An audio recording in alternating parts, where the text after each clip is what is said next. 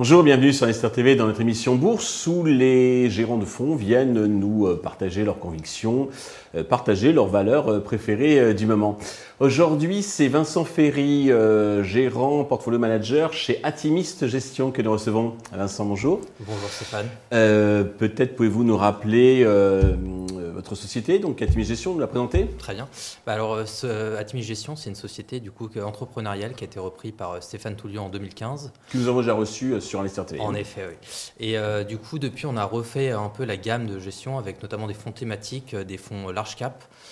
Du coup, souvent avec des thématiques assez larges, c'est un peu notre, notre mojo pour essayer d'avoir plusieurs secteurs qui sont investis dans chaque fonds. Parce que souvent, thématiques, on va dire, de, de, de fonds, euh, ça implique souvent un peu croissance euh, si, on, si on essaye d'avoir des, thématiques à long terme.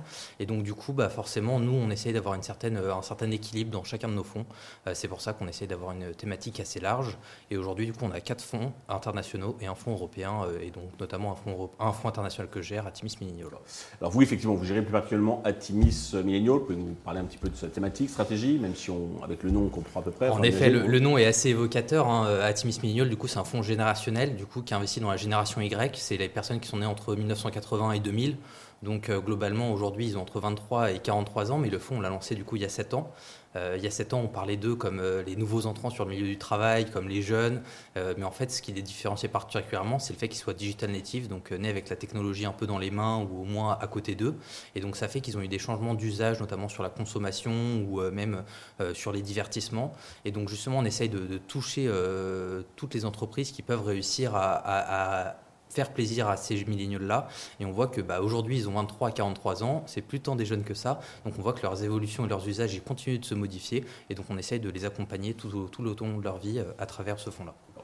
Alors, la première valeur que vous avez choisi de nous euh, présenter, c'est une valeur qui, ça peut être étonnant, donc plaît aux millénials, c'est LVMH. Ah bah LVMH, ça plaît toujours aussi bien. On voit que c'est, euh, je pense que tout le monde, tous vos auditeurs en tout cas, ont entendu parler d'LVMH, fleuron du luxe français. Et, donc en effet, ils ont un portefeuille de marque qui marche toujours très bien, avec toujours une très bonne croissance qui est lisible et qui surperforme les attentes trimestre après trimestre. Euh, au dernier trimestre, ils ont affiché 17% de croissance organique, avec toujours la partie mode et maroquinerie, notamment euh, chez Louis Vuitton, qui marche très bien, avec 18% de croissance. La partie, euh, la partie joaillerie et montre aussi marche un peu mieux qu'avant, avec 11% de croissance. Et la partie parfumerie marche aussi très bien, avec 10% de croissance. Et alors pourquoi vous croyez encore au potentiel? Parce que la question qu'on se pose à chaque fois, c'est où ça va s'arrêter? Bah, Aujourd'hui, nous, on a aussi investi dessus parce qu'on croit notamment au potentiel de la Chine. Alors on peut penser que ça fait, ça fait euh, redondant vis-à-vis des trois dernières années. Mais c'est vrai qu'avec la période Covid, on a vu un fort ralentissement de toutes, les, euh, de toutes les économies. Et on a vu un très fort rebond très rapide en Occident.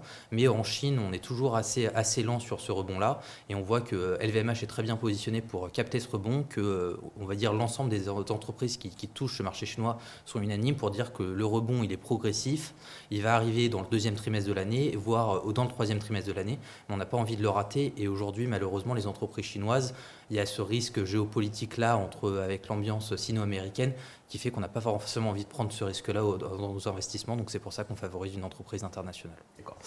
Alors, deuxième valeur qui est aussi marquée Millennials, puisqu'en fait, c'est un producteur et diffuseur de contenu. C'est Comcast, l'américain Comcast. En effet, Comcast, euh, qui est euh, historiquement, euh, on va dire, présent sur la partie télécommunication. Hein. c'est le, deuxième plus grand fournisseur d'accès à Internet aux États-Unis et le plus grand fournisseur d'accès au câble, donc à la télévision aux États-Unis aussi. Donc, du coup, vraiment, c'est une entreprise qui est très présente sur ce marché-là et qui a, on va dire, un, package historique, justement, d'une, on d'une industrie qui s'alourdit et en tout cas qui se fait qui se fait rattraper par, euh, par la partie Internet. Mhm. Mais euh, ce groupe réussit à très bien performer sur la partie Internet. Mais là où vous l'avez dit justement, c'est ce qui est intéressant, c'est la partie divertissement où ils arrivent à encore se renouveler. Ils ont réussi à sortir de pure télécom et euh, partir Exactement. sur le divertissement. Il y a déjà trois ans, ils ont lancé Peacock, qui est du coup un service de streaming, un peu comme du Netflix ou du Disney+.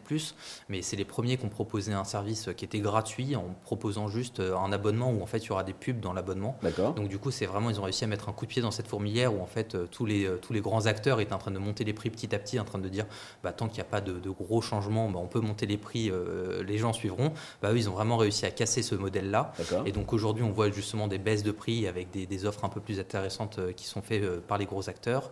Et à côté de ça, il y a d'autres aspects qui sont très positifs pour, pour le groupe, c'est notamment la partie studio, avec notamment le développement de films et de films d'animation particulièrement, qui marche très bien. ils ont fait 90% de croissance sur, sur le, les entrées de box-office sur le premier trimestre de l'année, ce qui est quand même exceptionnel. Après, on ne va pas se mentir, les comparables étaient un peu plus faciles parce que sortie de Covid, les sorties de cinéma n'étaient pas forcément au top. Mais c'est vrai qu'ils continuent de faire des, chiffres qui sont records hein, historiques. Euh, là, ils ont lancé en partenariat avec euh, Nintendo euh, Super Mario Bros. le film. Ils ont dépassé le, record mondial de, de box-office pour un film d'animation en dépassant notamment la barre symbolique du milliard de dollars de recettes. Intéressant. Euh, troisième valeur, donc c'est euh, du fast-food mexicain, on va dire. C'est euh, c'est une boîte américaine, mais c'est la, de la nourriture donc mexicaine, c'est Chipotle's Mexican Grill. Exactement. Euh, bah, Chipotle, vous l'avez dit, c'est une entreprise américaine, mais qui fait du coup du, du méso-américain, donc euh, Mexique et, euh, Amérique centrale. Donc c'est du fast-food, mais c'est une entreprise qui est du coup un peu moins connue, même si on a quelques-uns en France. Il y a quelques magasins, quelques restaurants en tout cas à Paris et, et dans les grandes villes. Mais aujourd'hui, il y a plus de 2800 restaurants dans le monde.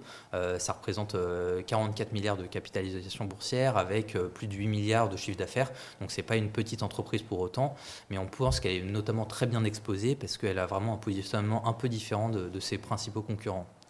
Euh, pour vous donner un, amalgame, en mhm. fait, euh, on parle souvent de, euh, food casual plus que de fast food.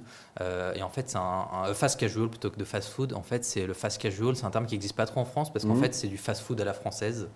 Euh, euh, c'est en fait dire on va essayer de faire du fast-food, mais avec un endroit où on se sent bien, avec un peu de chaleur, de chaleur humaine, avec, euh, avec des tables ou avec une salle qui est avec une bonne ambiance, pour que ce soit chaleureux, pour qu'on ait envie de rester.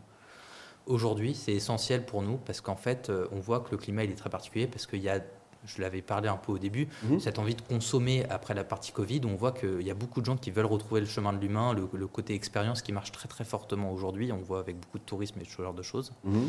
Et donc ils veulent se retrouver euh, en boutique et en restaurant, mais aujourd'hui, le ralentissement économique, euh, Ils veulent payer les prix du fast-food, mais pas être dans l'ambiance fast-food. Exactement, vous avez tout compris. Et donc aujourd'hui, bah, Chipotle, il se positionne justement là-dessus, sur proposer des tarifs assez attractifs, mais avec une ambiance chaleureuse pour pouvoir se retrouver sans avoir l'impression d'être juste avec son cornet de frites euh, en carton euh, sur une chaise haute, avoir l'impression d'être mis à la porte dans la seconde. Donc vraiment, ils sont très bien positionnés. En plus de ça, ils continuent de montrer qu'ils ont un très bon pricing power. Ils ont augmenté de 10% leur prix sur un an. Et en plus de ça, il y a un autre avantage, c'est que euh, les matières premières, elles ont connu ce pic d'inflation euh, en fin d'année dernière. Et on pense que notamment dans les matières premières agricoles, il peut y avoir des fortes baisses. D'accord. Et donc ça peut être très bénéfique aussi pour la rentabilité du groupe. Ok, très bien. D'une manière plus globale, comment voyez-vous l'orientation des marchés sur les prochains mois?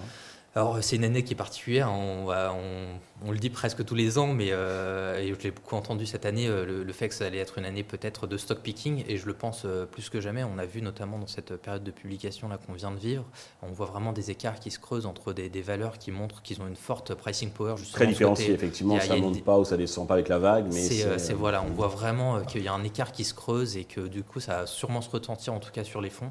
Et donc bah, aujourd'hui c'est à nous de, de, faire nos preuves et de montrer qu'on est là, qu'on est là pour quelque chose. Donc euh, j'ai très hâte de, montrer euh, les résultats de cette année.